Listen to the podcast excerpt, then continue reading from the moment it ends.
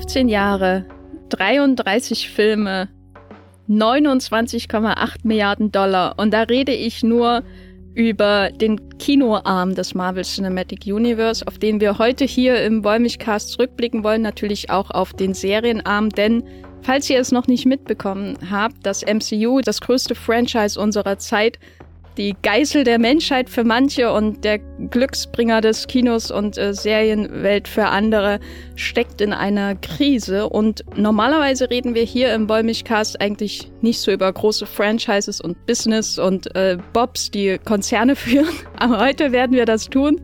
Mein Name ist Jenny Jecke und ich bin hier wie immer verbunden mit Matthias Hopf. Hallo Matthias. Hallo. Zum Kontext, wir haben hier immer Vorgespräche äh, bei dem Wollmilchcast und ich glaube, die letzten sieben Podcast-Aufnahmen haben wir zu 30 Prozent die Vorgespräche dafür genutzt, über den Zustand von dem MCU, Disney als Ganzes ähm, und dieses seltsame Blockbuster-Jahr 2023 zu sprechen. Und wir wollen dieses Mal das Mikro anschalten, während wir das tun und schauen, wo steht das MCU eigentlich jetzt? Wo geht es hin und dazwischen, warum steht es da, wo es jetzt steht. Viel Spaß mit diesem Podcast.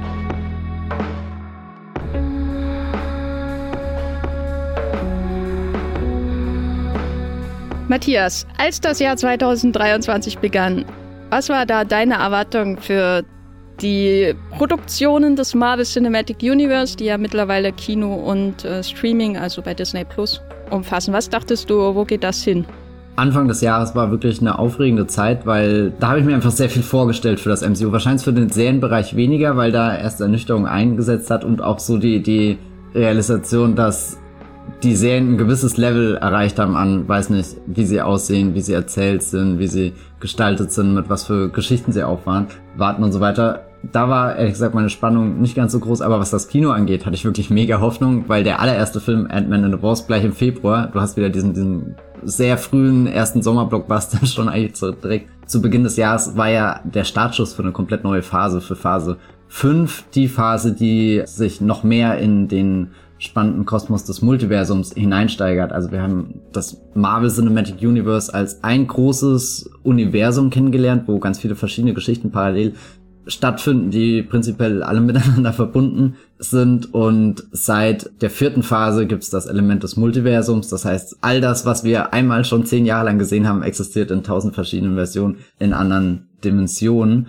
Und das ist ja erzählerisch eigentlich was, wo man sehr viel mindblowing Stuff mitmachen kann.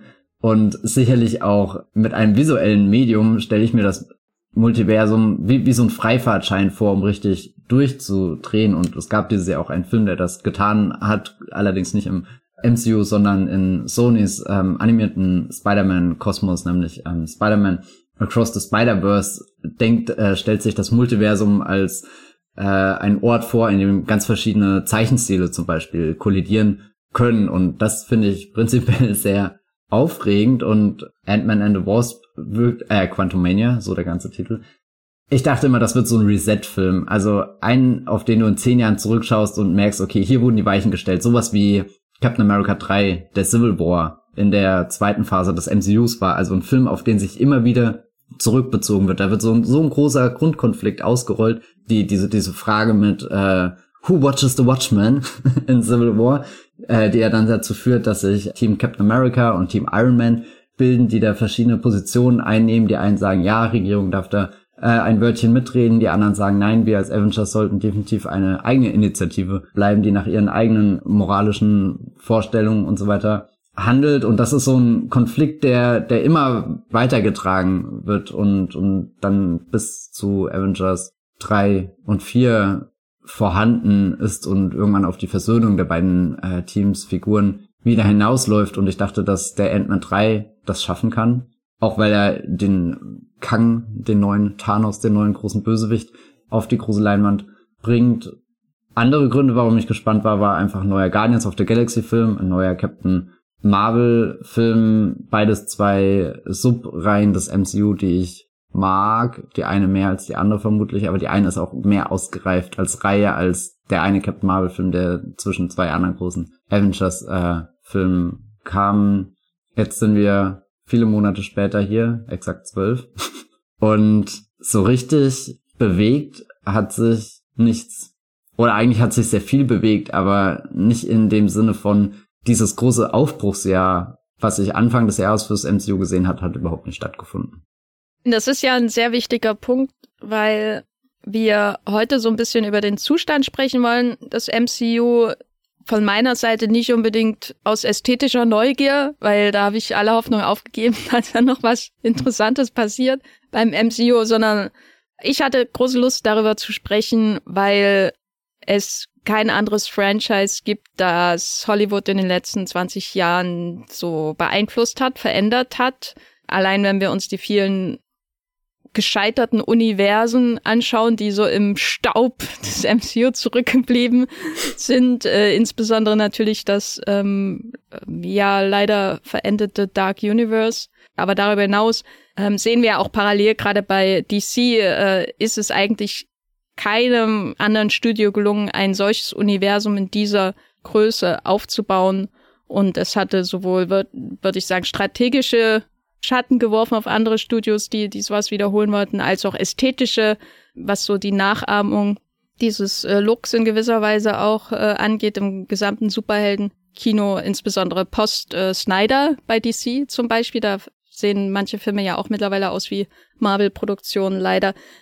Aber was wollte ich eigentlich damit sagen? Ich möchte darüber reden, weil ich, glaube ich, 2019, ganz ehrlich, äh, nie gedacht hätte, dass es so schnell bergab gehen kann mit äh, so einem Franchise-Giganten, wenn man so will, weil wir schauen ja auf viele, viele Jahre jetzt zurück. 2008 begann es mit Iron Man und es ging ja immer nur bergauf und äh, wie schnell es dann bergab gehen kann, das überrumpelt dann vielleicht. Sicher, der eine oder andere wird das prophezeit haben, aber ich finde, niemand hätte sagen können, dass es so schnell, so kriselnd werden könnte bei einem von einem Konzern gestützten Franchise wie, wie das MCU bei Disney. Ich kann immer noch nicht glauben, zwölf Monate später, dass das Jahr jetzt so vonstatten gegangen ist, wie es ist, weil es gibt natürlich äh, komplett unvorhersehbare äh, Ereignisse, wie zum Beispiel die äh, Vorwürfe von häuslicher Gewalt gegenüber Jonathan Majors, der ja der große Bösewicht der, der neuen Reihe werden soll. Aber es gibt ja eben auch die Qualität und der langfristige finanzielle Misserfolg von sowas wie Ant-Man and the Wasp Quantumania, der dritte Teil einer Reihe, wo man das ja jetzt nicht erwartet, oder eben auch die Produktionsschwierigkeiten anscheinend mit vielen umfangreichen Nachdrehs bei The Marvels, der ja jetzt den schlechtesten Start eines Marvel-Films oder überhaupt den schlechteste Einspielergebnis eines MCU-Films eingefahren hat bis dato. Und Disney hat irgendwann entschieden, wir berichten jetzt auch gar nicht mehr, was er einspielt.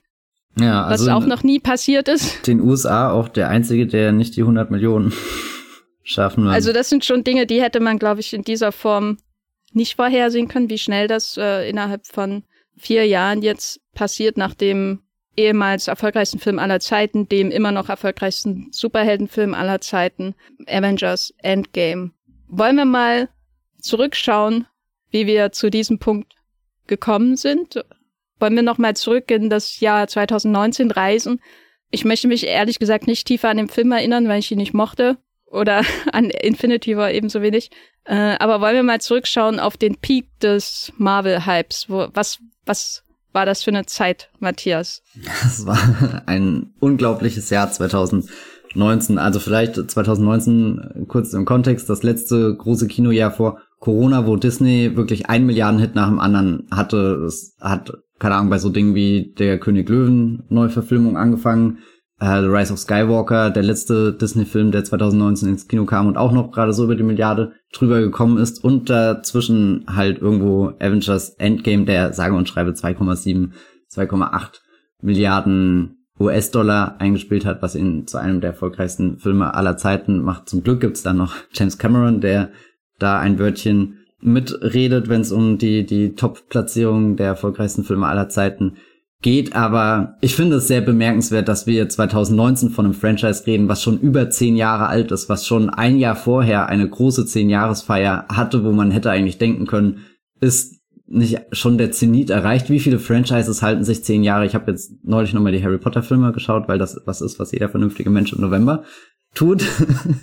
Und ich war am Ende wieder sehr berührt von A, der Geschichte, aber auch B, dass diese Reihe so existiert und dachte kurz, wäre es vermessen, das als eines der größten Wunder des modernen Blockbuster-Kinos zu ähm, beschreiben, dass du über so lange Zeit mit einem doch relativ konstanten Level an Produktion, an Cast, an Geschichten erzählen, an, ja, weiß nicht, allem irgendwie, dass, dass du das so lange aufrecht erhalten kannst und so erfolgreich über die Ziellinie bringst mit einem Film, der sich wirklich nochmal anfühlt, wie so, das ist jetzt der Paukenschlag, der das nach, nach acht Teilen zu Ende bringt und wir haben ja in der Vergangenheit sowas wie den zweiteiligen Hunger Games Film erlebt, der definitiv nicht mehr das Level hatte, was die beiden Vorgänger hatte. Äh, das zweiteilige Twilight-Finale ist überraschenderweise extrem erfolgreich gewesen, aber das ist vielleicht auch einfach dieser super komprimierte Twilight-Hype, der innerhalb von kürzester Zeit alles abgefackelt hat, was ging. Aber selbst bei ähm, sowas wie Maze Runner hat man ja dann schon vorsichtshalber aus äh, drei Filmen, auf, äh, drei Büchern nur drei Filme gemacht. Bei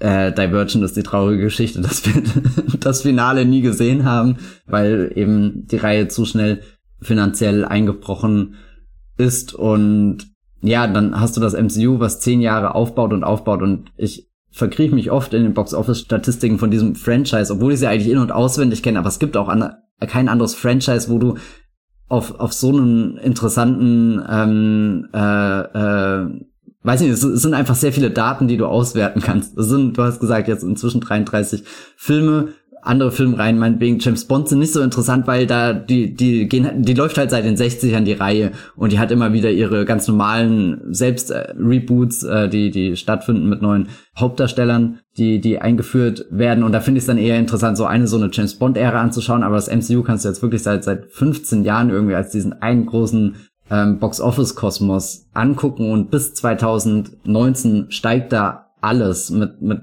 nee, ich glaube ehrlich gesagt mit keiner einzigen Ausnahme. Also die Avengers-Filme werden von Teil zu Teil erfolgreicher, die Subreihen werden von Teil zu Teil erfolgreicher. Dinge, die eher so mittelmäßig starten wie Captain America und Thor, werden im Lauf der Zeit ähm, nochmal überarbeitet, neu erfunden, bekommen einen, einen weiteren Spin und äh, gehen dann halt von, weiß nicht, durchschnittlichen 400, 500 Millionen, die du eingespielt hast, hoch zu 800 Millionen. Und das ist ja schon eine wahnsinnige Zahl, die die Tor 3 dann zum Beispiel erreicht hat, wenn man überlegt, dass der erste vermutlich unter heutigen Gesichtspunkten eher als, als, naja, wenn wir beide Augen zudrücken, ist es vielleicht kein Flop gewesen, ähm, durchgewunken wird. Und dann bist du in dieser Phase 2018, 2019, wo Marvel gleichzeitig bedeutet, wir bringen einen Milliardenfilm ins Kino. Und das war ja davor wirklich noch so eine, so eine Schallmauer, die Star Wars kehrt zurück, Jurassic Park kehrt zurück. Das sind Filme, die über eine Milliarde drüber kommen, aber nicht mit wir stellen euch einen Helden vor, den, von dem ihr wahrscheinlich noch nie was gehört habt, wie Black Panther oder, oder ähm, Captain Marvel. Und das sind Filme, die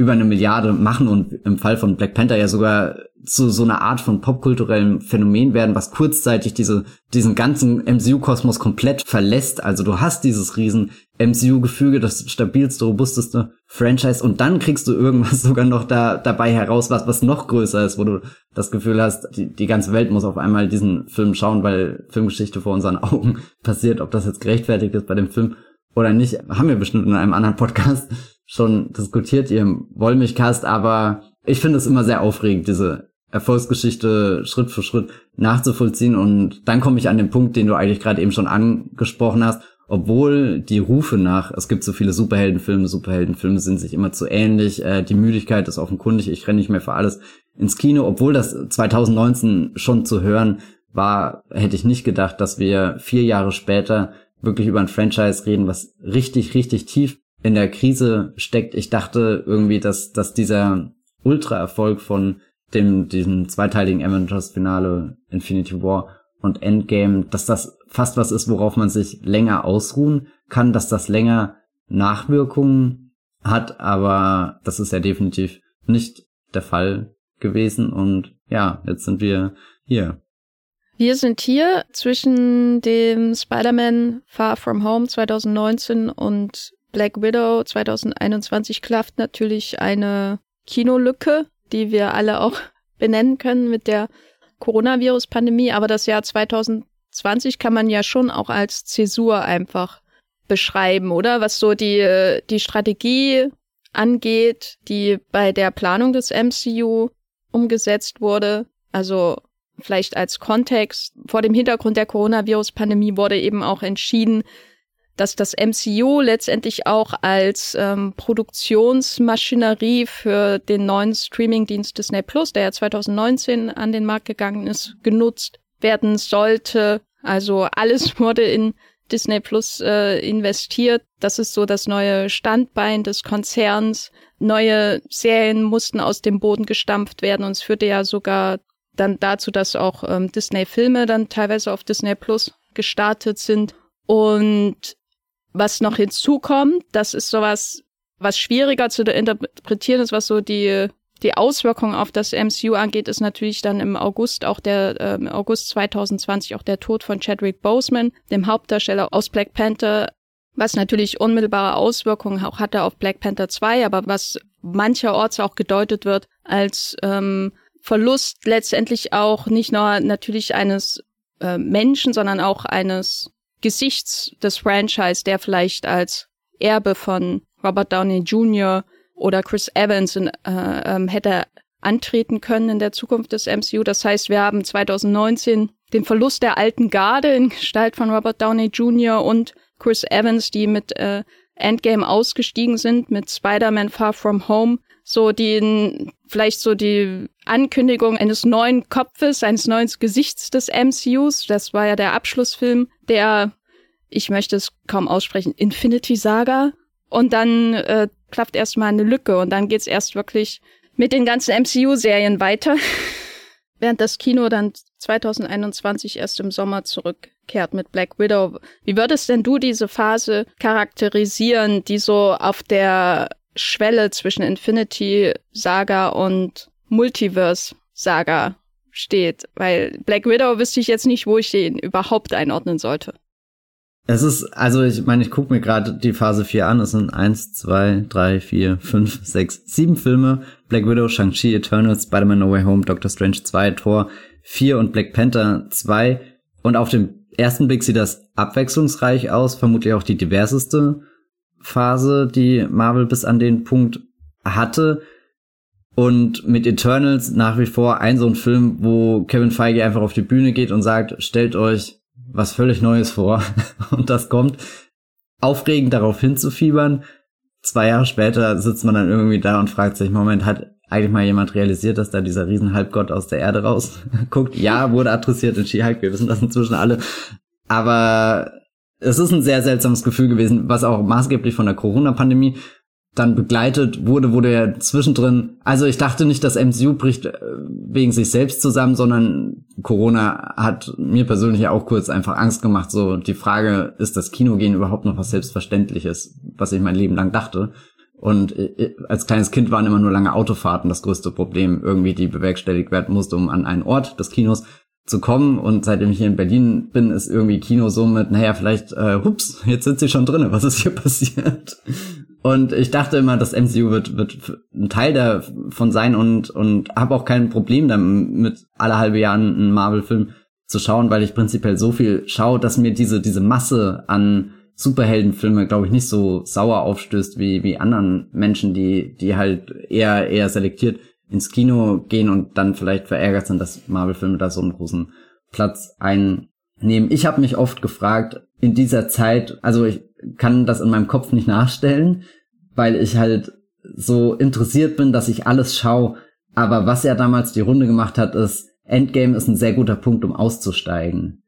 Und ich würde ehrlich gesagt sehr gerne wissen, wie viele Menschen das ernst gemeint haben, oder ist es einfach nur was, was du so sagst, weil es gerade irgendwie passt, weil Abschiedsstimmung da ist und, und du emotional ja was er erlebt hast, was das vielleicht rechtfertigt und hab dann aber im Hinterkopf immer mit, naja, ihr schaut doch sowieso den nächsten Marvel-Film, der kommt und wenn ich jetzt ganz ehrlich zurückguck, steht da in dieser Liste nur ein einziger Film, der dir wirklich dieses ganz große Eventgefühl wiedergibt, nämlich Spider-Man No Way Home.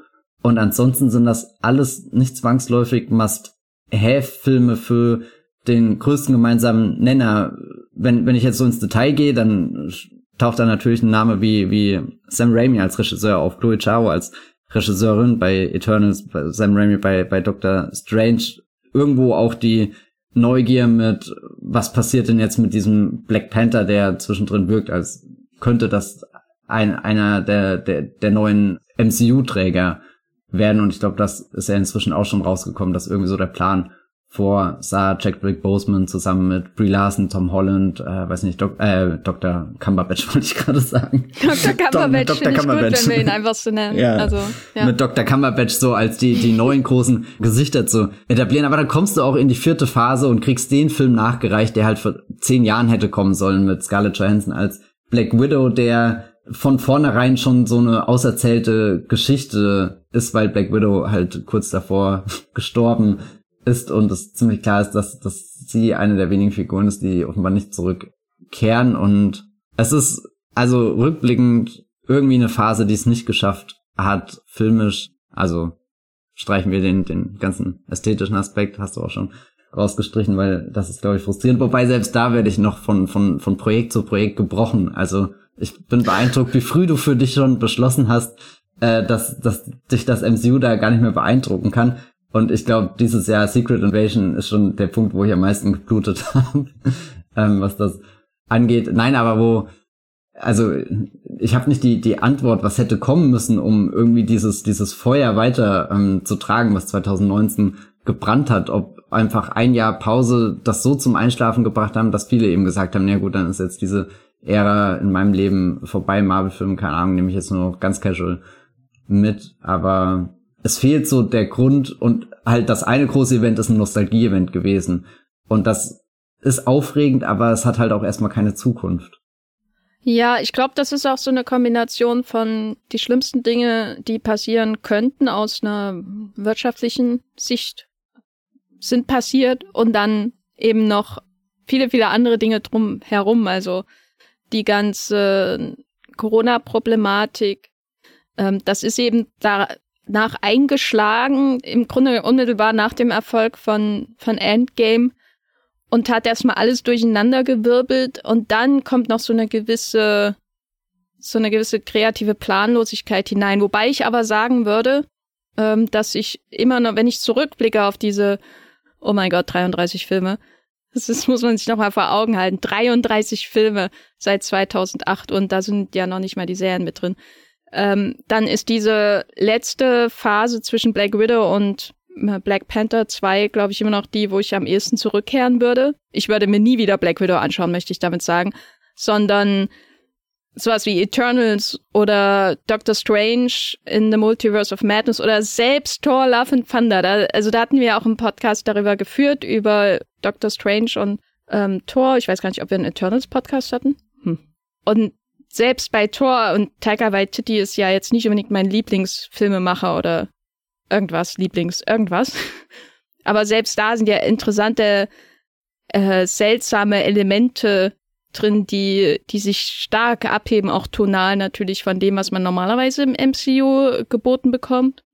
Gleichzeitig denke ich, glaube ich, immer wieder zurück an Shang-Chi, ich hatte natürlich viel früher schon abgeschlossen mit MCU und habe das eigentlich nur aus Pflichtgefühl geschaut, aber so dieser Moment in Shang-Chi, wo sich dieser durchaus kreative Film äh, mit äh, einfallsreichen Choreografien und äh, feinen Action-Sequenzen, einem äh, charmanten Lied und Tony Leung dann entwickelt zu einer grauen Matschepampe-Schlacht, wie man sie in jedem Marvel-Film hat. Das war so der Moment, wo ich dachte, ja, hier wird sich nie irgendwas ändern auf Dauer. So, so aufs Ganze gesehen wird das immer wieder die Ästhetik des MCU bleiben und das ist ja auch in den Serien so. Es gibt immer die, die Serien, die teilweise abweichen, wie zum Beispiel Loki, aber ähm, die Norm ist dann doch eher Falcon and the Winter Soldier und äh, mm. Secret Invasion ist die nächst, nächste, äh, nächste Innovationsstufe von Falcon and the Winter Soldier. Wenn man denkt, es kann nicht mehr schlimmer sein,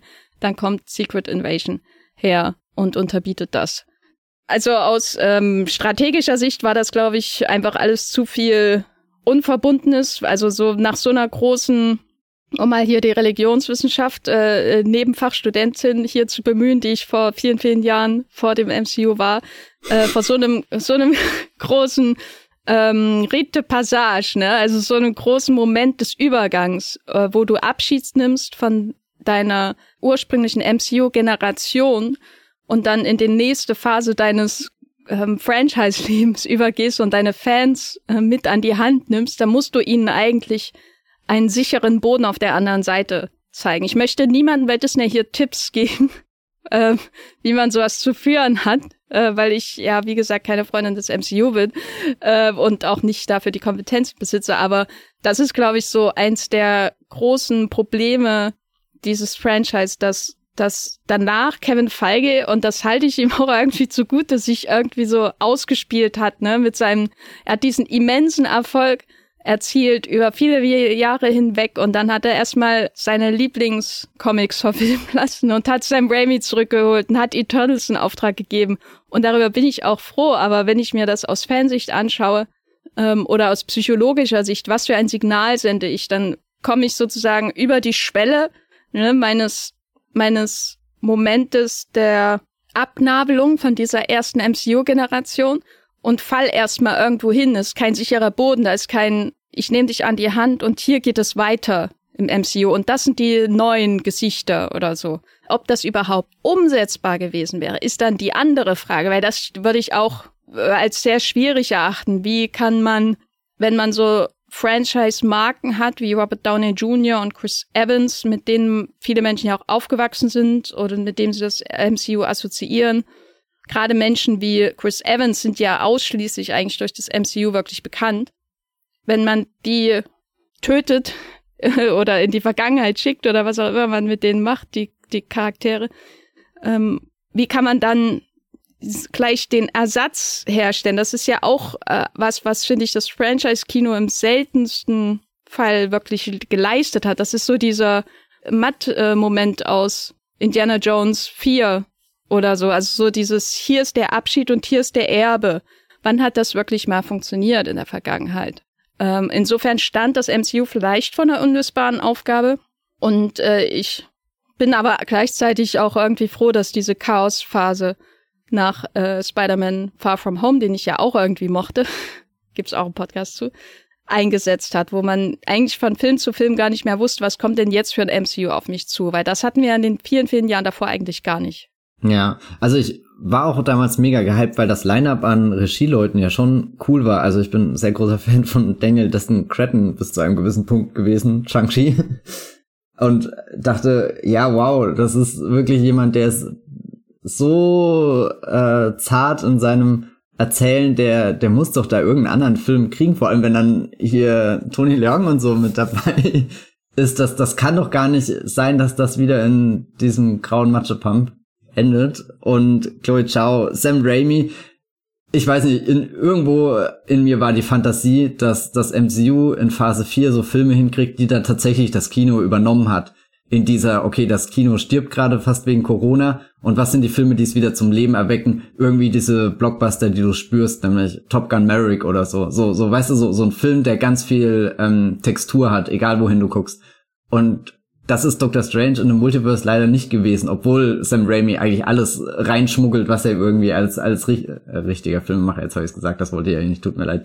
Ähm, aber Doch, jetzt ist ja. aufgenommen für die Ewigkeit. Ja, ähm, also da, da steckt schon ein Sam Raimi drinne, der, der widerspenstiger ist als die Russos mit ihren Avengers-Filmen, als äh, John Watts mit seinen Spider-Man-Filmen, aber so richtig Grip hatte wirklich kein einziger dieser Marvel-Filme, selbst der Eternals, den ich, den ich richtig gerne mag und auch jetzt der, der, der neueste Guardians-Film ist für mich auch einer eigentlich der besten des Franchise, aber kein Film, glaube ich, der, der allein nochmal so, so ein so ein Monument darstellt, wo du sagst, okay, das, das MCU hat hier seinen, seinen Blockbuster-Status nochmal beansprucht, gefestigt.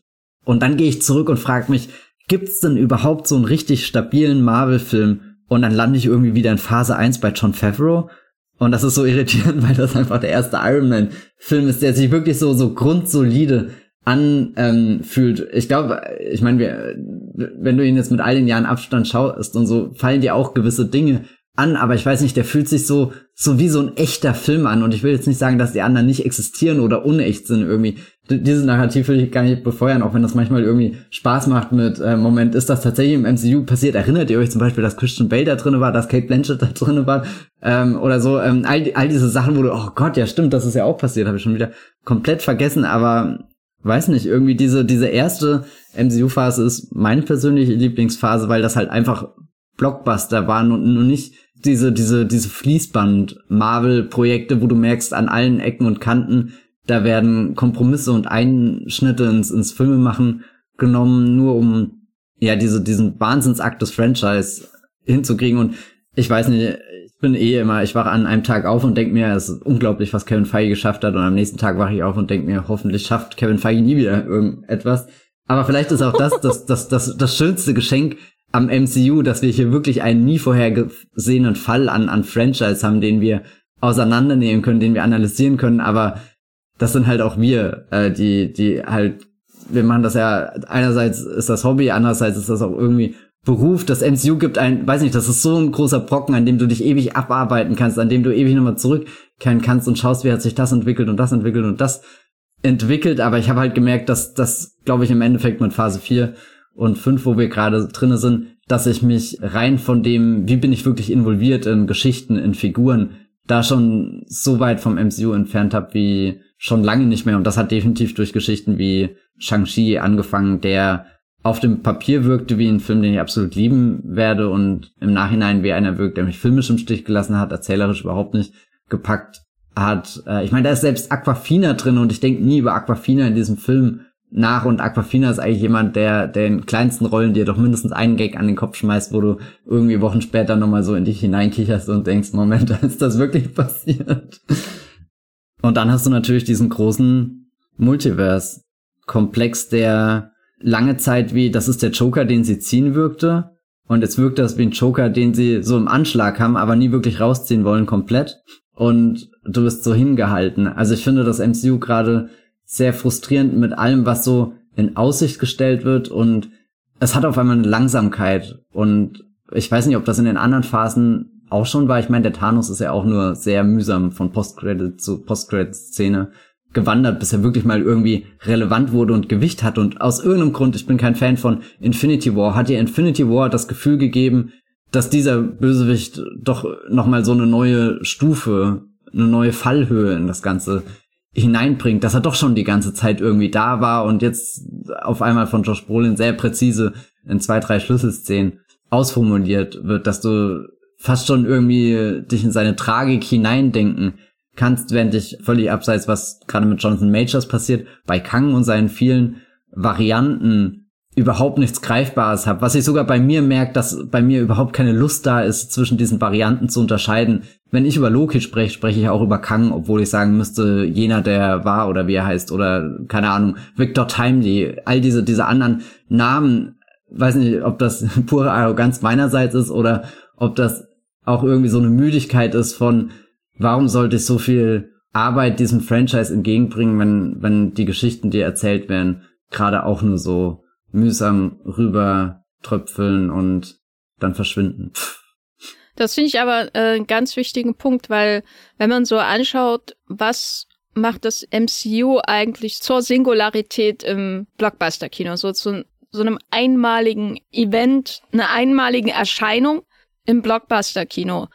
Ästhetisch ist es ja nicht einmalig in irgendeiner Form, außer einmalig furchtbar, aber es hat jetzt keine ästhetischen Äst ästhetischen Merkmale, wo ich sagen würde, das ist ausschließlich beim MCU zu finden, so wie ich zum Beispiel sagen würde, dass die frühen DCU-Filme äh, von Zack Snyder durchaus ästhetische Einmaligkeiten besitzen, die ähm, dann schlecht nachgemacht wurden oder abgeschliffen worden bei äh, zukünftigen Filmen.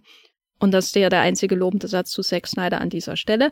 Was ist also das andere herausragende Merkmal des MCU, was es jenseits des, sag ich mal, rein kommerziellen Erfolges zu einer einmaligen Erscheinung in der Filmwelt macht? Weil das, der kommerzielle Erfolg bedingt ja die Langlebigkeit.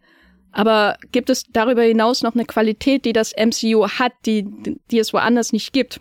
Und was man jetzt vielleicht oberflächlich erkennen würde und sagen würde, ist ja, dass der narrative Zusammenhang zwischen Iron Man und Endgame, die Geschichte, die da erzählt wird, äh, verteilt auf ganz, ganz viele Filme. Aber darüber haben wir auch schon in vergangenen Podcasts gesprochen. Es ist eigentlich ein sehr loser Verbund an Filmen und deine Beschreibung der Einführung und Nutzung von Thanos äh, bestätigt das ja. Also im Nachhinein wird das als Infinity Saga getauft, diese ersten äh, Phasen von Iron Man bis Endgame, beziehungsweise Spider-Man No Way Home.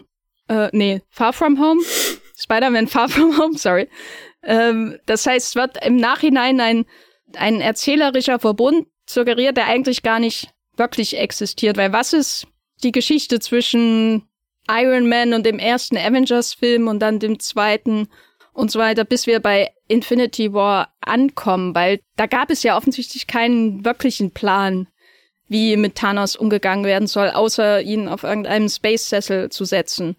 Und das, wo es narrative Verbindung gab, war natürlich in der ersten Phase die Einführung der Helden und dann die Zusammenführung der Helden und dann die Erweiterung des Ensembles und die Zusammenführung des Ensembles und so weiter. Also es sind immer so, so ähm, Bewegungen, wo das Universum erweitert wird und dann kommt der Teamfilm, um nochmal alle daran zu erinnern, dass die jetzt alle zusammen existieren. Und dann, äh, wenn, je näher das dann diesem Infinity War Endgame Doppel kommt, dann wird sich erst erinnert, was haben wir halt eigentlich für einen Bösewicht und wie soll der eigentlich wirklich aussehen, abseits von Post. Credits Scenes. So erinnere ich mich jedenfalls daran. Ich habe die viele Filme dazwischen nur einmal gesehen und du kannst mir da gern widersprechen, aber das ist so mein Eindruck, wie mit Thanos umgegangen wurde wie die Infinity-Saga eigentlich erst in den letzten Filmen erzählt wurde. Und das ähm, spiegelt sich ja auch in dem Umgang mit den Serien, mit äh, Agents of Shield, wo dann Dinge rückgängig gemacht wurden, die im Film passiert sind und im Nachhinein gehört es dann doch nicht mehr zum Kanon. Und äh, der Umgang mit den Netflix-Serien, Punisher, Daredevil und so weiter, ähm, die wie Stiefkinder behandelt wurden. Also da gab es kein großes narratives Konzept. Und jetzt stehen wir vor der Multiverse-Saga und dieselbe Maschinerie, die so unzusammenhängend narrativ gesponnen hat, wenn man so will, also diesen unzusammenhängenden losen Handlungsfaden gesponnen hat über Jahre hinweg, die muss jetzt ein, das ist zumindest die Anforderung von, sag ich mal, Hardcore-Fans, die muss jetzt ein, ein zusammenhängendes narratives Konzept aufbauen. Und das aber nicht über zehn Jahre oder so, aufgebaut wird, sondern innerhalb von wenigen Jahren. Also wenn wir uns anschauen, wann wurde Jonathan Majors Kang eingeführt und wann soll es das große Finale ähm, kommen mit Avengers The Kang Dynasty 2026 und Avengers Secret Wars 27. Also ähm, da wird ja quasi jetzt schon der Endpunkt äh, formuliert für diese Geschichte, was bei Infinity War und Endgame ja nie der Fall war. Da wurde er dann so nach und nach dann klar, aha, darauf soll es hinauslaufen. Und da gab es die Avengers schon und ähm, die Guardians of the Galaxy und wurden etabliert in der Zeit und, und dann wurde erst nach und nach klar, aha, das jetzt kommt das große Finale und jetzt ist schon das große Finale bekannt, bevor die, die Multiverse-Geschichte eigentlich wirklich begonnen hat. Und da scheint mir das MCU doch eigentlich gar nicht dafür gedacht zu sein, so wie es sich entwickelt hat, solche Geschichten zu spinnen und zusammenhängende Geschichten zu spinnen, weil alles, was so in den letzten ähm, drei Jahren seit der Content Output bei Disney Plus so intensiviert wurde, was da gezeigt wurde, ist ja, dass eigentlich alles mit, überhaupt nicht miteinander zusammenhängt. Und du hast ja schon vorhin Sam Raimi erwähnt und Doctor Strange in the Multiverse of Madness, der ja eigentlich so das Beispiel hätte sein können. Nicht, dass ich das sehen will, so, aber aus rein äh, beobachtender Sicht hätte er dieser Film ja das Beispiel sein können, wie so eine eine kombinierte Erzählung crossmedial zwischen Serien und Film hätte aussehen können, von Wonder Vision zu, zu Doctor Strange 2. Und da, ich stehe da nicht so firm drin in den Hintergrundgeschichten, aber was ich gelesen habe, ist, dass die, die Autorin von Doctor Strange äh, keine, aus Spoilerangst, keine Infos über über das erhalten haben, was in Wonder Vision teilweise passiert. Und das ist ja eigentlich unpassbar. Ich bin froh drüber, weil ich Doctor Strange mag und es der erste MCU-Film seit Captain America 1, den ich mir auf Blu-ray gekauft habe. Mhm. Hier für die Geschichte ist es festgehalten. Aber da, da steht sich das MCU doch eigentlich selbst im Wege. Und dann frage ich mich, was ist dann überhaupt noch das, die Besonderheit, die besondere Qualität des MCU, wenn es weder ästhetischer Natur ist, äh, noch äh, narrativer Natur, narrative Überforderung sich hier eher zeigt, in dem Moment, wo, wo die Comic-Erzählung ähm, ja eigentlich vorbildhaft sein könnte für die Filmerzählung, äh, scheitern sie. Also, oder wie siehst du das? Weil wir haben, glaube ich, bisher vor allem über die Filme gesprochen, aber ich glaube, die Serien sind in dem Punkt jetzt auch interessant. Oh Gott, jetzt gab es, glaube ich, einen ganzen Punkt an Punkten, in die ich gerne einsteigen würde. Ja, aber vielleicht fange ich direkt mit den Serien an WandaVision kam ja Anfang 2021. Also wir hatten ein langes Jahr, was vor allem äh, äh in unserer Welt von der Pandemie geprägt war und im MCU dadurch, dass kein einziges äh, Projekt veröffentlicht wurde. Das äh, ist davor ja auch eigentlich nie äh, passiert in den Jahren. Ich weiß gar nicht, was war das letzte Jahr davor, wo gar kein Marvel-Projekt war. Wahrscheinlich zwischen Iron Man, vor Iron Man 2 oder so. Äh, 2009 gab es keinen, keinen Film. Und dann 2010 Iron Man 2 und dann, dann gab es kein Zurück mehr, dann kamen sie alle. und WandaVision hat mich damals sehr beglückt. Ich habe mich gerne irgendwie in diesem, diesem Experiment. Und weil du gerade auch gesagt hast, irgendwie diese, dieses Nicht-Interesse an Ästhetik oder so vom, vom MCU. Ich frage mich auch manchmal, das ist ja schon eine aktive Entscheidung, weil eigentlich ist es doch nicht schwer, einen interessanten Film zu drehen. Ich meine, um Gottes Willen, du, du arbeitest ja mit Bildern. Das ist ja das, das mit dem du deine Geschichten ähm, erzählst. Aber ja, weiß nicht, ich glaube, das, das kann nur Kevin Feige persönlich erklären, wie, wie das da jedes Mal ähm, zustande kommt. Aber WandaVision hatte ja wirklich was Einzigartiges, was sehr Markantes, dadurch, dass jede Episode in der TV-Geschichte irgendwie was anderes ähm, imitiert hat. Irgendwelche äh, schwarz-weißen Sitcoms mit Publikum, die drinnen sitzen und äh, lachen und du näherst dich immer mehr der Gegenwart an, bis du dann fast schon irgendwie bei Friends oder so ins, ins Wohnzimmer ähm, stolperst. Das gab's ja so im MCU auch noch nicht. Diese, diese, also wie, es gibt viele MCU-Filme, die sich diesen Genre-Trick zu eigen gemacht haben, um zu sagen, klar, wir sind Superheldenfilm, aber vielleicht werden die auf Dauer langweilig, deswegen wird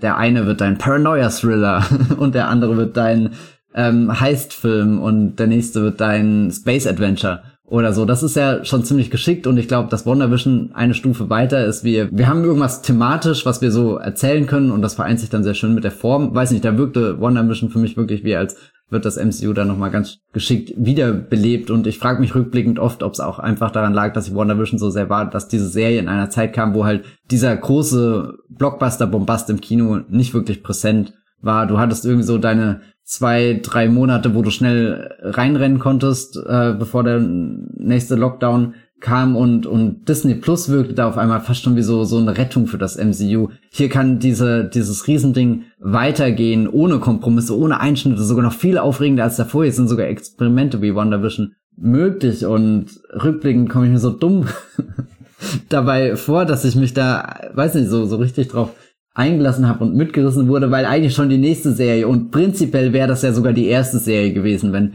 aufgrund von Corona keine Verschiebung stattgefunden wäre, war ja schon Falcon in the Winter Soldier und Falcon in the Winter Soldier ist, glaube ich, so ein, so ein, so ein Grundmodus des MCU, der, der wirklich furchtbar ist, aber für ganz viele Projekte ähm, zutrifft und dann klar kommt wieder die nächste Serie Loki und du denkst, ja, vielleicht doch nicht, weil Loki hat auf einmal ein Produktionsdesign, wo ja wirklich ganz viele interessante Orte entstehen, die nicht so aussehen wie der Flughafen Leipzig Halle. Und ich bin eigentlich erstaunt, dass wir fast schon eine Stunde Podcast machen und diesen ähm, entscheidenden Schauplatz noch nicht erwähnt haben. Ich meine, mein Gott, ich habe ich hab zu Falcon in the Winter Soldier einen Text geschrieben, der gefragt hat, warum sieht Deutschland im MCU so hässlich aus? Und also keine Ahnung, das ist mit Abstand einer der, also wer von draußen draufblickt, der sagt, was ist denn das für ein komischer Text, aber irgendwie, das ist einer der, der am meisten aus mir rausgedrungen ist, äh, mit dieser, dieser banalen Frage irgendwie versuchen zu ergründen, warum in diesem ganzen Universum kein, kein Interesse für, für Bilder ähm, existiert, obwohl es eigentlich die größten Bilder des Kinos auf die Leinwand bringen könnte. Also nicht nur im Hinblick auf Spektakel, da passieren ja auch wirklich weltbewegende Dinge, irgendwie so so äh, popkulturelle Resets, an die man sich vielleicht äh, Dekaden später noch erinnert und erzählt, aber ich schäme mich auch irgendwie dafür, dass ich während Civil War so völlig in diesem Oh mein Gott, Cap vs. Tony Ding drinne war, wo ich mir jetzt denke, ja, und die prügeln sich da am Ende dann halt auch in irgendeinem so Keller. Da muss man sich aber nicht für schämen. Also. Ja, nee, also das sage ich jetzt auch mit, mit einem, einem sehr gesunden, reflektiven, äh, was auch immer, Rückblick ähm, da drauf. Aber ich kann mich noch dran erinnern, dass ich auch damals gemerkt habe, hm, irgendwie ist es selbst mir gerade nicht möglich, einen richtig interessanten Screenshot aus diesem 150-Minuten-Film rauszuziehen. Ich, aber wo, wo, woran liegt das? Und nach und nach, ähm, weiß nicht, das ist auch einer der Gründe, warum ich glaube in den letzten Jahren DC einfach faszinierender finde, weil die, die halt noch mal so, so einfach Momente vor den äh, Latz klatschen, wo du denkst, ja, okay, wow. das muss ich jetzt erstmal verarbeiten. Nee, und im Endeffekt ist, äh, um zurück zu den Marvel-Serien zu kommen, das große Versprechen, mit dem ja auch dieser, dieser, dieser halbe Marvel-Serien-Reboot stattgefunden hat. Wir streichen diese ganzen Netflix-Sachen aus unserem primären Kanon oder das, was wir als unseren, unseren, unsere Hauptquellen an Geschichten erzählen wahrnehmen. Auch Agents of Shield ist zwar direkt aus äh, Agent Coulson, der hier in Avengers eingeführt wurde, äh, beziehungsweise auch schon davor drin war, aber in, ähm, das kam ja nach Avengers, dem ersten Film, wo die Frage war, oh Gott, ist Coulson jetzt tot? Nein, schaut mal hier bei ABC. Erlebt er gerade mehrere aufregende Abenteuer in Episoden Form, dass das alles an den Rand geschoben wurde und, und ich fand es auch irgendwie erleichternd, weil das war dann auf so viele Plattformen verteilt. Es war ABC, es war Netflix, es war Freeform, Hulu hatte Marvels Runaways und sowas. Prinzipiell alles Marvel-Kosmos ist aber halt auch nicht wirklich verbunden und dann immer dieses Traurige, wenn äh, Daredevil und Jessica Jones mal sagen, aber damals die Schlacht um New York und äh, die großen Avengers im Kino knallhart ignorieren, was die Street-Level-Heldinnen von sich geben. Ich mochte dieses Versprechen mit, das ist jetzt alles noch enger mit verbunden. Ich habe sogar nach wie vor diese Fantasie gehabt, dass du eine Episode auf Disney Plus schaust, dann ins Kino geht, dort die Geschichte weiterzählt wird und du eine Woche später auf Disney Plus die nächste Folge schaust und das weitergeht. Ich weiß gar nicht, bei Hawkeye hatte ich aus irgendeinem Grund, dass das äh, sehr gut mit Spider-Man zusammen funktionieren würde, weil Spy das ist beides so dieser New York-Kosmos gewesen. Daredevil-Auftritte wären in beiden Dingen möglich gewesen ich glaube, da habe ich das MCU komplett überschätzt, was, was möglich ist. Und diese ganzen Startterminverschiebungen haben ja eigentlich auch gezeigt, du kannst diese Projekte, glaube ich, nicht so genau time so, so eng miteinander verbinden, weil im Zweifelsfall musst du in der Lage sein, ganze Serienstarts auszutauschen, ganze Blockbuster-Starts miteinander zu wechseln. Also ich glaube, im Endeffekt ist kein einziger Marvel-Film in der Reihenfolge erschienen oder an dem Tag erschienen, wo, wo er ursprünglich mal angedacht war in den letzten ja, und das hat ganz unterschiedliche Gründe von, von kreativen Problemen hinter den Kulissen bis eben zu sowas wie, da kommt die Corona-Pandemie ums Eck und jetzt zuletzt ein äh, ganzer Schauspielstreik, der, glaube ich, ein bisschen erwartbarer war, aber ja auch dafür gesorgt hat, dass jetzt nächstes Jahr super ausgedünnt ähm, das MCU im Kino vertreten ist. Und das andere, was ich natürlich immer neugierig fand, als jemand, der Blog äh, Serien auch gerne als Blockbuster beobachtet oder die Entwicklung? Wie, wie findet sich die serielle Form halt in dieser Post-Game of Thrones Zeit wieder? Wie sieht das aus? Und da dachte ich auch, dass das Marvel-Universum da irgendwie noch interessantere Dinge erkundet. Also oder oder das auf ein neues Level bringt. Aber ich habe nach wie vor das Gefühl, dass Game of Thrones so die die die Krone der der Schöpfung im Serien-Blockbuster-Bereich geblieben ist. Auch wenn ich rüber zu Star Wars oder so Schau haben die Serien letzten Endes, die sind in die gleiche Falle getappt wie die Serien davor. Sie fühlen sich wie was Zweitklassiges an, wie irgendwas, was nicht das primäre MCU ist, irgendwas, was halt für zu Hause bei Disney Plus ist. Und manchmal ist es mir egal und manchmal bricht es mir das Herz, weil es dann doch irgendwas ist, was ich gerne in einer schönen großen Form gesehen hätte. Und dann schaue ich wieder in die schöne große Form Spider-Man No Way Home und denke mir, im Moment, das sollte doch eigentlich der beste Film aller Zeiten sein, aber warum habe ich seit dem Kinostart kein einziges Mal wieder geschaut und das ist alles sehr frustrierend. Wenn du jetzt schon Star Wars und äh, Spider-Man No Way Home erwähnst, dann kann man, glaube ich, auch nochmal vielleicht einen, einen Schritt in die Abstraktion tun und darüber sprechen, ähm, ob wir hier vielleicht einfach eine natürliche Entwicklung der, der IP-Erzählung haben, äh, weil ich musste die ganze Zeit auch daran denken, äh, was gab es denn eigentlich für andere Franchise, die die eine Weile lang sehr erfolgreich liefen und dann in irgendeiner Form verlängert werden mussten. Und die sind nicht eins zu eins vergleichbar, würde ich sagen, mit dem MCU, weil bei, beim MCU kann man ja schon sagen, es gibt zwar einen erzählerischen Einschnitt, aber das Endgame ist eigentlich kein, kein wirkliches Ende oder war nicht als Ende des MCU vorgesehen, wie, bei das, wie das zum Beispiel bei vergleichbaren Franchise wie dem Harry Potter Franchise äh, äh, der Fall war, das du ja schon erwähnt hast, aber auch zum Beispiel Herr der Ringe wo wir ja eigentlich so klassische IP-Wiederbelebungsversuche in den letzten Jahren mit ansehen konnten. Also das Harry Potter Franchise hatte ja ein, ein Ende und wurde dann neu belebt. Was hat man gemacht? Man hat erstmal ja Seitenfiguren genommen und sie in die, die Hauptrolle gesteckt, also Leute, die in irgendwelchen Büchern im Grunde mal erwähnt wurden in, in Universe mit äh, der Hauptfigur aus der Fantastic Beasts Reihe. Und dann, als man gesehen hat, dass das nicht funktioniert, hat man äh, Legacy-Charaktere verstärkt zurückgebracht mit Dumbledore und äh, Grindelwald, den man ja auch schon aus der Hauptreihe kennt. Und das hat aber auch nicht funktioniert. Und äh, drei Teile später ist die Reihe im Grunde am Ende. so wie sie existiert und was ist der nächste Schritt, der, der Reboot äh, in, in Gestalt von einer Harry Potter Serie, dass man alles nochmal von Anfang an erzählt. Und zweites Beispiel, die, die Herr der Ringe Filme hatten auch ihr nominelles Ende. Mit dem dritten Teil, ist natürlich ein wesentlich kürzeres Franchise, kam dann aber natürlich, weil die IP-Erzählung ja irgendwann immer an diesem Punkt gerät, zu dem Moment, was können wir denn dann noch rausholen, wenn die Residuals und äh, die, die TV-Rechte und die Streaming-Rechte uns nicht mehr genügen. Wie können wir das denn jetzt wieder ins Kino bringen? Weil wir müssen ja alle unsere Franchise, unsere IPs, die unserem Studio jeweils gehören oder wofür, wir Lizenzen gekauft haben, müssen wir ja weiter abbauen. Wir müssen das meinen im Grunde. Wir müssen die Lizenz am Leben halten, damit wir sie weiter ausschlachten können und sie nicht verlieren. Und dann kommt eben sowas zustande wie mit dem Hobbit, mit den drei Hobbit-Filmen, die dann auch künstlich in die Länge gezogen werden. Was wurde gemacht? Es wurde wieder äh, eine Nebenfigur als äh, Hauptfigur natürlich ersonnen, äh, basierend natürlich auf dem Buch von J.R.R. Tolkien und dann wurden äh, nach und nach Legacy-Charaktere eingeführt wie Legolas oder so, als man gemerkt hat, das läuft nicht richtig. Und am Ende sind alle mit so einem bitteren Geschmack zurückgeblieben und äh, was passiert? Äh, es gibt einen Serienneustart dann später, aber immerhin auf Seiten Amazons, also mit einer anderen kreativen Leitung und äh, Warner äh, plant dann weiterhin irgendwelche War of the Rohirrim Filme. Ich bin eigentlich gerade auf dem Laufen, was noch alles bei Herr der Ringe in Planung ist.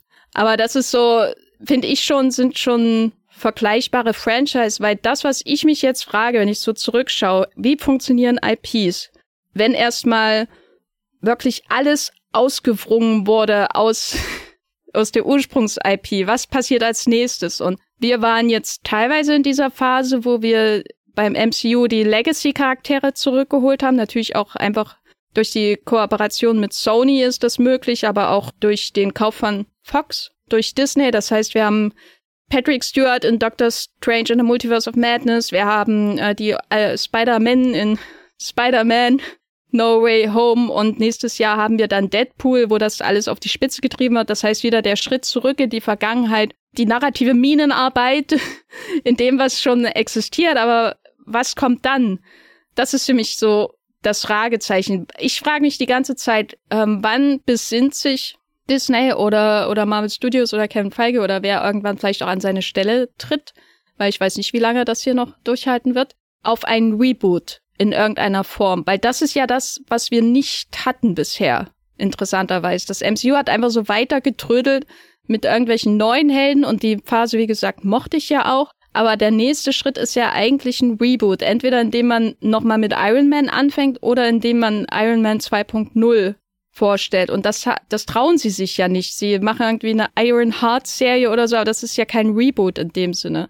Und der erste Schritt dahin könnte Captain America Brave New World sein, ein Film, der existiert und 2025 ins Kino kommen soll, der bereits im Sommer fertig gedreht wurde, wo es jetzt äh, Meldungen gibt, dass da ähm, Nachdrehs mit neuen Drehbuchautoren und so weiter umgesetzt werden, was natürlich ein ganz hervorragendes, optimistisch stimmendes Zeichen für diesen Film vom Regisseur von The Cloverfield Paradox, wer sich nicht, ist. Also, weißt du, was ich meine? Also, der nächste Schritt ist nochmal den Erfolg von Spider-Man No Way Home zu wiederholen mit Deadpool, aber man kann ja nicht ewig nur in dieser Nostalgie-Schiene verbringen. Wann kommt der Reboot? Wann kommt die Harry Potter-Serie des MCU? Oder ähm, vielleicht auch was ganz anderes. Aber ja, das ist jetzt so die Frage, die ich mir stelle, weil im Moment habe ich das Gefühl, es läuft alles nirgendwo hin und ich glaube auch ehrlich nicht, dass sie an dieser Kang-Dynastie und Secret Wars, dass sie daran festhalten in der gegenwärtigen Form, weil nichts spricht dafür, das weiterzuführen. Ja, ich meine, sie haben ja da das doppelte Dilemma, dass dein Hauptdarsteller gerade eigentlich nicht mehr äh, gut ist. Tragbar. ja, tra danke. Das Wort habe ich gesucht.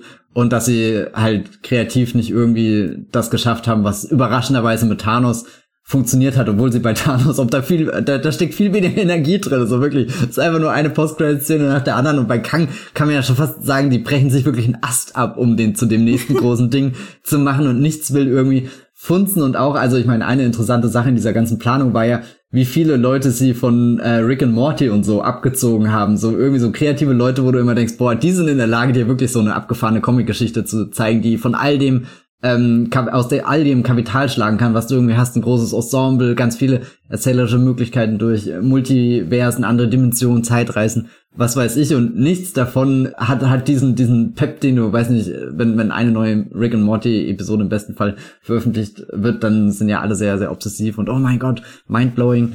Ähm, ich möchte noch mal ganz kurz zurückspringen, ganz kurz in die 2000er Jahre, wo du auch schon sehr viele Marvel-Filme hattest aber oder viele Superheldenfilme, sehr viel IP-Kino, aber wo ich das Gefühl hatte, da war das Wichtigste, die IP zu halten. Und es ist völlig egal, ob du Tobey Maguire nochmal als Spider-Man hast. Du brauchst halt Spider-Man. Spider-Man ist das Wichtigste. Und was sich halt verändert hat, das hast du auch schon jetzt eigentlich gesagt, ist diese, dass dieser Aspekt der Nostalgie dazugekommen ist. Und ich bin mir nie sicher, was wertvoller ist, die IP oder die Nostalgie, aber was definitiv wertvoll ist, ist beides zusammen.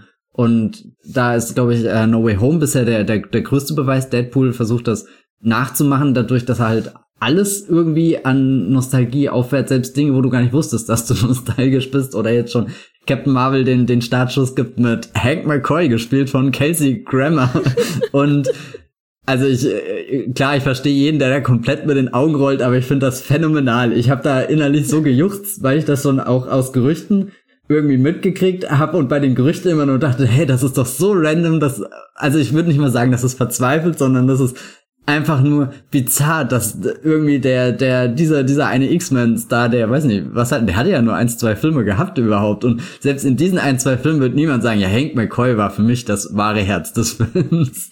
so bei, also ich verstehe, wenn du Nicholas Holt als Hank McCoy zurückbringst, aber nicht Kelsey Grammer, der sein Debüt in fucking Brad Ratners X-Men The Last Stand irgendwie so abgeliefert hat. Da habe ich fast schon wieder Respekt davor, dass das irgendwie so der, der Griff in die Mottenkiste ist, den sie rausholen. Weil das, das ist auch keine Nostalgie, die stattfindet. Das ist einfach nur völlig, völlig gaga auf so einer Franchise-Meter. Ebene, also Tobey Maguire, Andrew Garfield, das ergibt 100% Sinn, äh, Willem Dafoe, ähm, Alfred Molina in den Spider-Man-Filmen, Jamie Foxx, Thomas Hayden Church und so weiter ist natürlich nichts davon äh, richtig gut geworden, aber das, das kann ich nachvollziehen, warum jemand diese geniale Idee hat, der merkt, okay, wir müssen unsere IP verlängern und wir haben hier dieses unfassbare Nostalgie-Element, was das Kino seit den 2010er, Mitte der 2010er Jahre dominiert, was, was Star Wars, Jurassic World und so weiter antreibt. Wir haben ja auch bei Jurassic World darüber gesprochen, wie diese Reihe sich von, wir sind eigentlich ein Legacy-Quill und verweisen auf, es gab mal diesen Jurassic Park hinzu, okay, wir sind Jurassic World 3 und wir müssen eigentlich nur noch alle alten Stars zurückbringen, weil wir irgendwie komplett, also eigentlich ist äh, Jurassic World in drei Filmen an dem Punkt, wo das MCU irgendwie in drei Phasen gerade so langsam hinstirbt. Ja, also wer weiß, ob es wirklich stirbt oder nicht.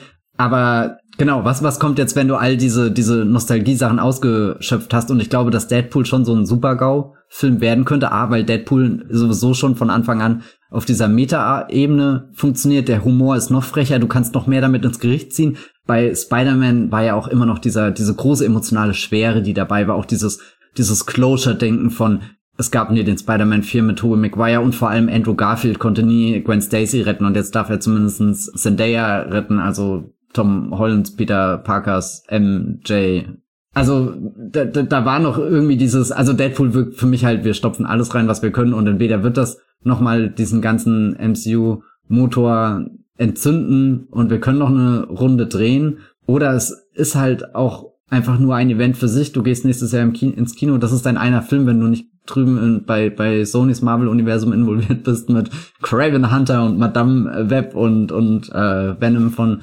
äh, Tom, Tom Hardy. Manchmal habe ich auch das Gefühl, Tom Hardy inszeniert den dritten Venom-Film, aber das stimmt nicht ganz.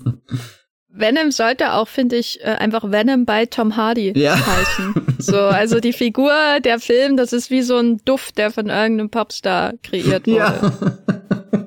oh Gott.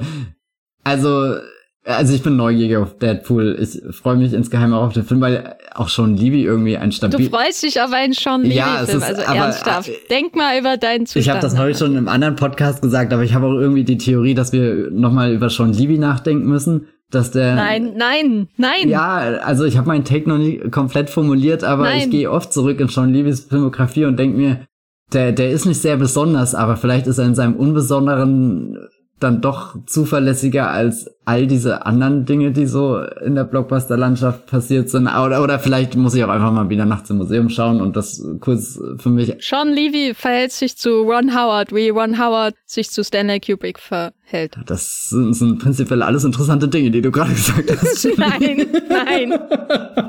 Das habe ich, ich habe nichts Interessantes ja, gesagt. auf alle Fälle ist mir jeder Sean Levy lieber als irgendein John Moore, der halt, also wirklich, ich, klar, irgendwo kann ich Deadpool den Erfolg nachvollziehen, aber diesen ersten Deadpool-Film zu schauen war auch einfach ästhetisch eine Qual, die nicht arg viel weiter weg vom, vom hässlichsten Flughafen im MCU entfernt ähm, war. Und David Leach, das tut mir halt auch irgendwie leid, was mit dem gerade passiert. Hört unsere, hört unsere Podcasts zu äh, John Wick äh, und äh, Bullet Train, Genau, Bullet um mehr Train, über ja. David Leach zu erfahren. Ich meine, vielleicht hat David Leach nächstes Jahr auch einen absoluten äh, Banger am Start mit dem Emily Blunt, äh, Ryan Gosling, Stunt People, Hollywood, äh, Once Upon a Time-esque Feature.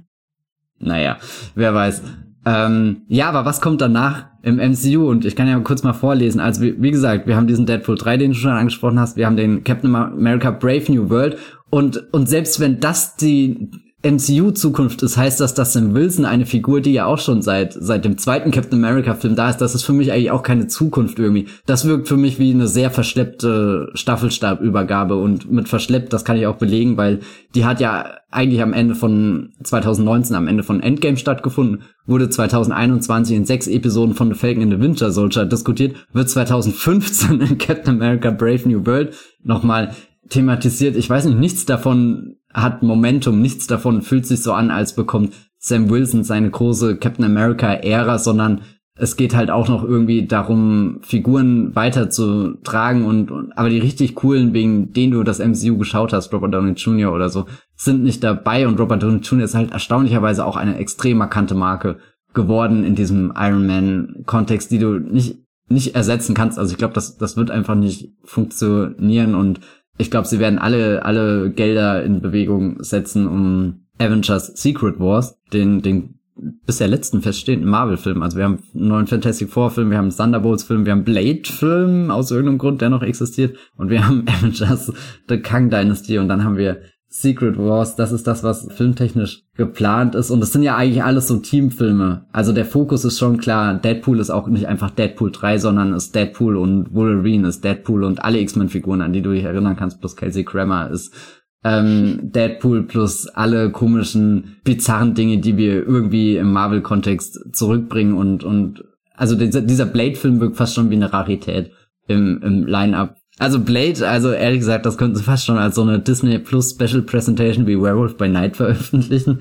Ich glaube, das wäre aktuell das, das weniger risikoreiche und irgendwo die Hoffnung, dass Menschen zwei Phasen komplett durchschauen, um dann am Ende der dritten Phase endlich den Avengers-Film zu bekommen, den du eigentlich schon am Ende von Phase 4 oder so sehen wolltest. Also das verstehe ich auch nicht, warum diese klaren, ausgewiesenen Leuchttürmen, diese absolut verlässlichen Avengers-Reihen, dass die so lang jetzt auf sich warten lassen und die, die äh, Figurenrechte, die du zum Beispiel durch den, den Fox-Merger bekommen hast, halt die, die, die X-Men und die Fantastic Four, dass aus denen auch nicht wirklich Kapital geschlagen wird, oder weiß halt Kevin Feige mit, naja, das MCU kann halt bis Avengers 6 schlittern, und dann bleibt mir keine andere Wahl halt, als die X-Men komplett neu zu erfinden. Und deswegen mache ich das jetzt noch nicht, weil das vielleicht so der letzte Strohhalm ist, der noch irgendwie in dem sehr schnell leer werdenden Marble-Gefäß drinne ist. Ja, weiß ich auch nicht. ähm, mir kommt das alles vor letztendlich wie äh, Butter auf zu viel Brot verstrichen, wie ich von äh, Bilbo Beutel in Herr der Ringe, die Gefährten, gelernt habe. Weil anders lässt sich ja die relative Planlosigkeit nicht erklären.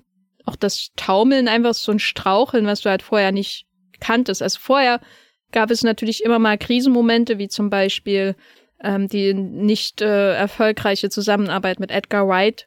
Aber hier ist so eine völlige Planlosigkeit gerade am Start beim MCU weil auch eben so viel, glaube ich, einfach passiert ist, was man dem MCU auch nicht oder Marvel Studios oder Disney auch nicht hätte voraussagen können, wie gesagt. Also, weil da passt ja, ich meine, da gehört auch sowas rein wie die fragwürdigen Impfaussagen äh, der weiblichen Hauptdarstellerin aus äh, Black Panther 2, weißt du, also es sind so ganz, ganz viele Dinge passiert einfach, die, die jetzt alle in Avengers Secret Wars gipfeln.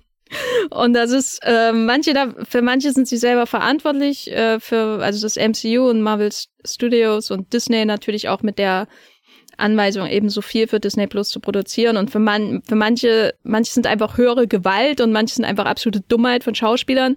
Da äh, läuft einfach viel, viel zusammen. Ich habe mit diesem Film bei Avengers 2012 abgeschlossen. Im Grunde. das war früh. ja, und, und äh, elf Jahre später sitze ich da und finde es trotzdem immer noch unglaublich spannend, wo das jetzt sich hinbewegen wird, weil wir ja dieses Jahr und da, um nochmal wieder den Blick etwas zu vergrößern, auch gesehen haben, dass das Superheldenkino als Ganzes ja in der Krise steckt. Das ist ja nicht nur das MCU, was in der Krise steckt, also, aber auch selbst verschuldet. Das ist ja auch wieder die Frage. Ist, sind, haben die Leute wirklich Superheldenfilme satt? Oder gehen sie einfach nicht mehr in jeden Superheldenfilm, sondern es muss wieder ein bisschen Abwechslung bieten, so wie Oppenheimer und Barbie, glaube ich, auch Blockbuster-Abwechslung geboten haben dieses Jahr. Verstärkt natürlich durch das Barbenheimer Phänomen. Ähm, aber das war eben was anderes, was du schauen konntest. Und deswegen sind da auch viele Leute reingerannt. Während sie eben nicht reingerannt sind in The Flash, der aussieht wie jeder andere Blockbuster.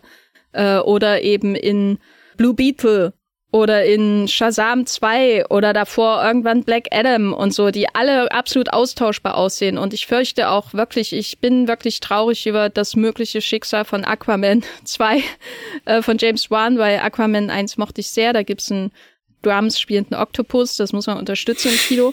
Wie leicht das MCU zu retten wäre. ja, ja. Ähm, aber das ist äh, auch so das Desinteresse an selbst was wie Ariel oder so, das scheint ja einfach auch ein, ein Wandel im Blockbuster-Kino vielleicht nötig zu sein. Also, dass man die Leute nicht mehr mit demselben Schmarrn einfach bewerfen kann und sie fressen ihn. Ich weiß es nicht. Das äh, hängt sicherlich auch mit der Coronavirus-Pandemie zusammen. Für was gibt man eigentlich noch Geld aus? Was will man eigentlich im Kino sehen? Weil Avatar 2 wollten die Leute ja offensichtlich sehen. John Wick 4 wollten die Leute offensichtlich sehen. Sogar Super Mario äh, wollten sie offensichtlich sehen. Aber die Latte an Multimillionen Dollar DC-Projekten, die ja vorher schon von DC selber, von James Gunn für tot erklärt wurden, bevor sie überhaupt ins Kino gehievt wurden, äh, die wollte ja offensichtlich niemand äh, sehen. Und das wäre dann äh, vielleicht Thema für einen nächsten Podcast irgendwann. Äh, wie sieht's eigentlich mit dem Blockbuster-Kino anno 2023 aus? Weil ich glaube, viel kann man Marvel vorwerfen, viel kann man höherer Gewalt vorwerfen, was so den Zustand des MCU gerade angeht aber viel hängt auch einfach mit einer Veränderung von, von Rezeptionsverhalten zusammen mit Kinogängerei und Gewohnheiten, ähm, was allerdings kein Argument äh, oder kein Grund dafür sein kann, dass die, dass äh, niemand Secret Invasion geschaut hat. das liegt, glaube ich, auch einfach mit an Secret Invasion. Ich finde es eh so faszinierend, wie, dass dieser ganzen Serienkosmos in dem Podcast hier regelmäßig runterfällt, ist ja auch irgendwie ein Zeichen dafür, wie, wie nicht vorhanden im popkulturellen großen äh, Kontext das Ganze ist. Und ich glaube, ich meine, so das, das Beste, an das sich eigentlich Marvel aktuell klammern kann, ist der Erfolg von Guardians of the Galaxy 3. Und der ist ausgerechnet von dem Mann, der das ganze Franchise jetzt verlässt und drüben bei DC gegen vermutlich alle Zeichen der Zeit äh, nochmal so, so ein, so ein, so ein Mega-Franchise komplett zu, zu starten. Ich finde mich momentan an dem Punkt wieder, wo ich das Gefühl habe, ähm, DC macht das sowieso schon die ganze Zeit besser, dass sie irgendwann das aufgegeben haben, so verbissen an einen Kosmos zu denken, auch wenn das, du hast vorhin gesagt, eigentlich das Alleinstellungsmerkmal des MCU ist und prinzipiell irgendwas ist, was ich nach wie vor interessant finde, dieses eine große Geschichte erzählen, aber es hat halt auch nichts mehr mit der Realität der Projekte zu tun, die rauskommen. Da kann man das in der Theorie immer noch erwähnen und man kann natürlich ganz viele rote Fäden zwischen den einzelnen Figuren und so weiter ziehen auf irgendeiner großen Whiteboard.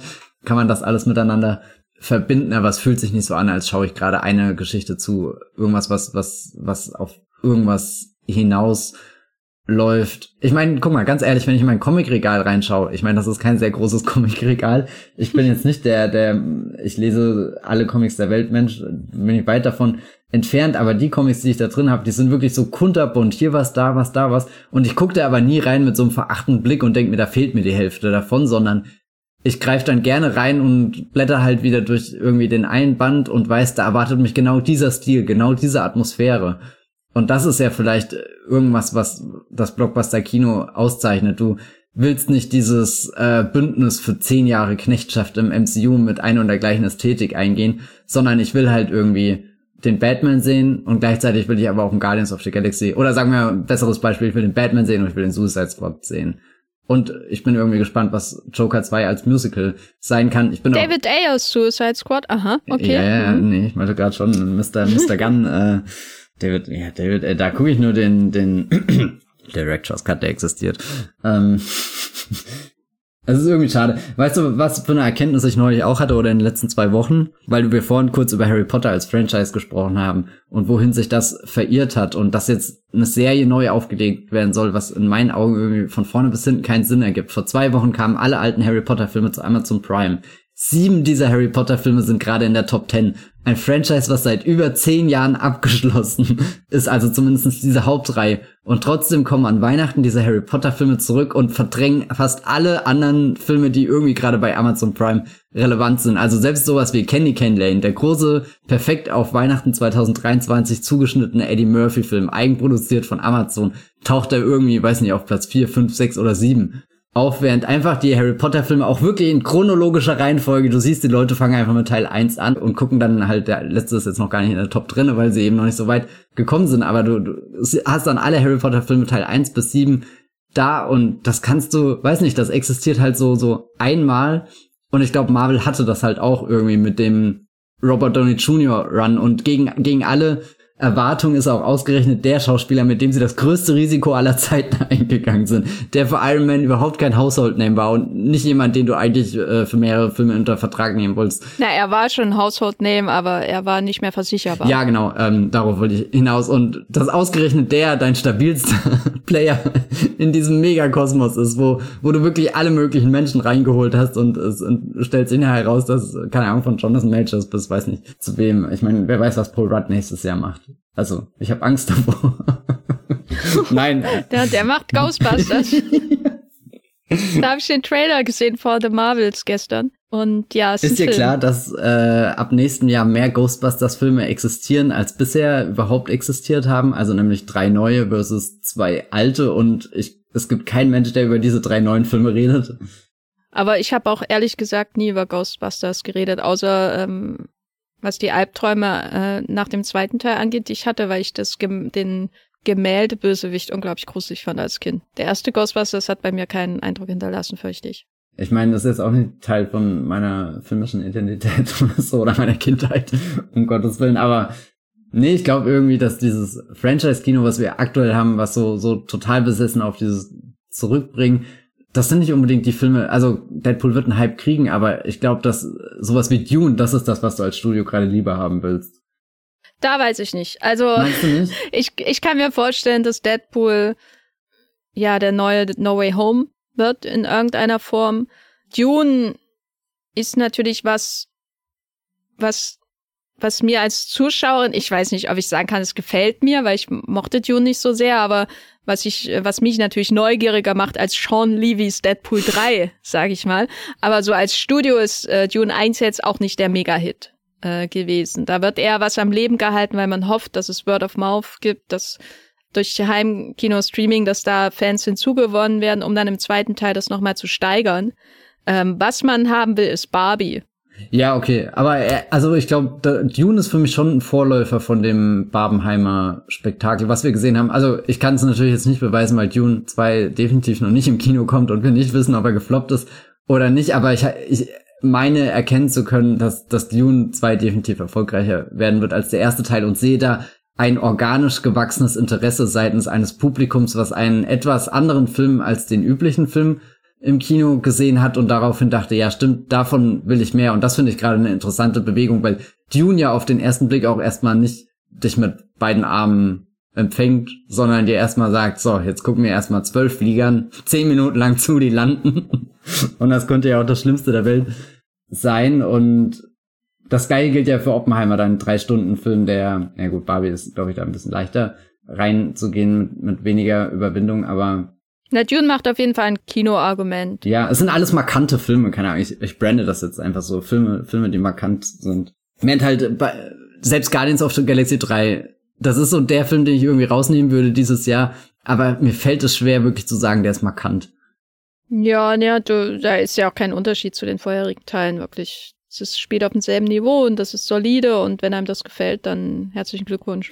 Aber äh, nein, also ich, ich fand den ja auch erträglich, besser als den zweiten Teil, würde ich sagen, auf jeden Fall. Aber ja, das ist eben jetzt diese Frage und äh, da müssen wir, glaube ich, irgendwann auch wieder zurückblicken und äh, vielleicht Schlüsse draus ziehen. Diese Frage, also wie, wie eventhaft muss der Blockbuster sein, der eigentlich schon den Block bastet, sozusagen, damit er die Leute noch ins Kino lockt, weil mit The Marvels und Ant-Man hat es offensichtlich nicht funktioniert, aber auch mit The Flash und so weiter und so fort nicht. Und ich glaube, da kann man nicht erklären, das liegt nur daran, dass das äh, DCU für tot erklärt wurde oder so. Ich glaube, das liegt auch äh, den Erwartungen an den Kinobesuch, die sich verändert haben in den letzten drei Jahren. Ich glaube, das, was wir dieses Jahr mit DC erlebt haben, wenn wir nächstes Jahr mit Sonys Marvel erleben, also halt die Live-Action-Sachen, wie gesagt, Madame Web, Craven the Hunter und ja, Venom könnte immer noch so ein, das ist zu, zu dumm, um zu scheitern Projekt sein.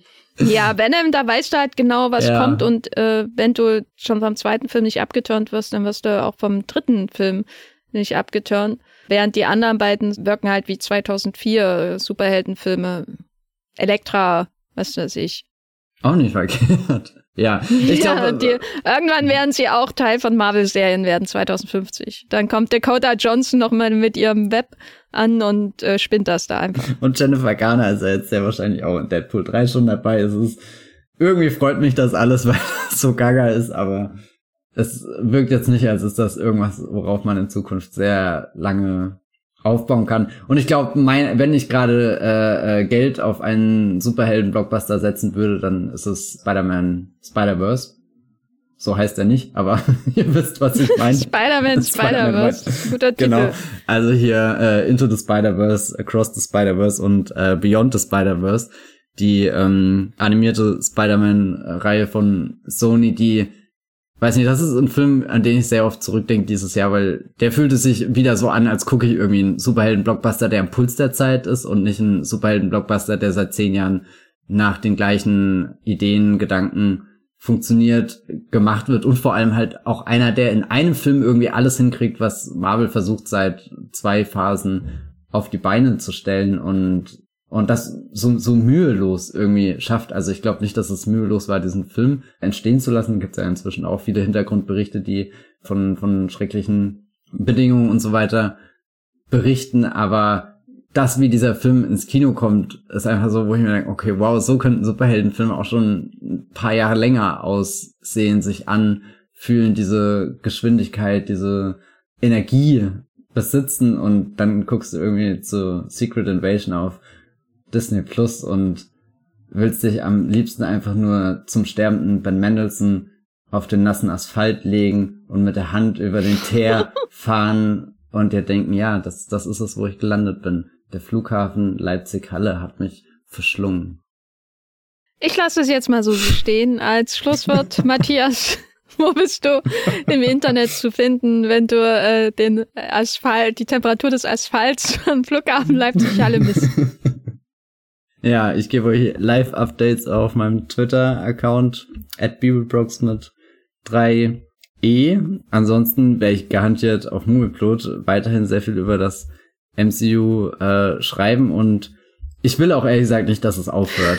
Ich kann mir auch ein Blockbuster-Kino ohne das MCU nicht vorstellen. Ich weiß ich auch schon, nicht. Ich schon, ich schon. Äh, naja, du kanntest wahrscheinlich auch ein Blockbuster-Kino ohne das MCU, während ich muss halt gestehen, seitdem ich regelmäßiger Kinogänger bin, existiert Marvel da irgendwo und es ist, es hat so einen gewissen Komfort zu wissen, dass auch diese Art von Film existiert, auch wenn ich weiß, es müssen nicht meine Lebensretterfilme sein. Also ich weiß inzwischen, dass früher oder später ein Tenet um die Ecke kommt und ich meine, James Cameron dreht auch fleißig weiter Avatar-Filme und mit ein bisschen Glück erlebe ich es vielleicht auch noch, einen Star Wars-Film zu gucken. Und das ist so insane, das zu sagen, weil eigentlich habe ich auch mein Leben lang mit sechs Star Wars-Filmen verbracht und wäre wahrscheinlich glücklich gestorben. Aber irgendwo ist dann auch dieser, dieser Gedanke, dass eben die IP weitergeht, dass, dass die Nostalgie vorhanden bleibt. Äh, du siehst, ich bin, ich rede hier echt mit gespaltener Zunge in diesem Podcast.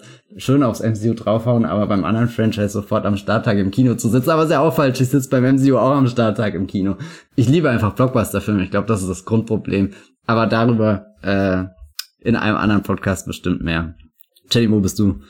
Ich bin bei Twitter äh, slash X als Gafferlein und bei Letterboxd findet ihr mich einfach als Jenny Jecke und bei Movieplot natürlich auch. Ähm, ich, äh, ich, ich liebe Blockbuster auch. Ähm, am besten, wenn sie nicht aus dem MCU sind.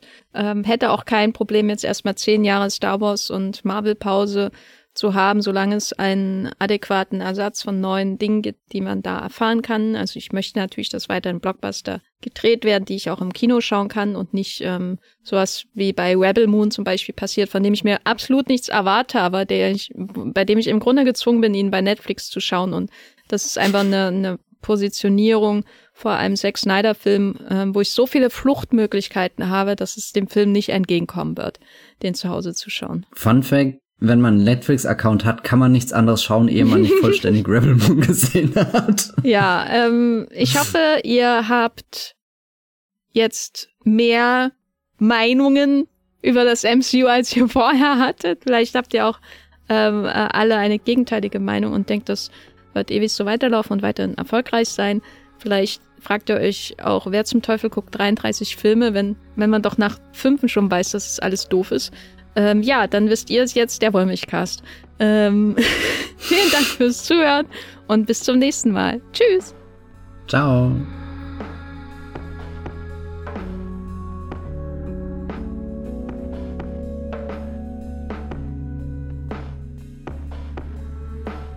Der Wollmilchcast wird produziert von Matthias Hopf und Jenny Jecke. Unser Intro und Outro stammt aus dem Song Slam Canto von Kai Engel Ihr könnt den Podcast bei allen gängigen Apps abonnieren und wir freuen uns über Kommentare und Bewertungen bei iTunes.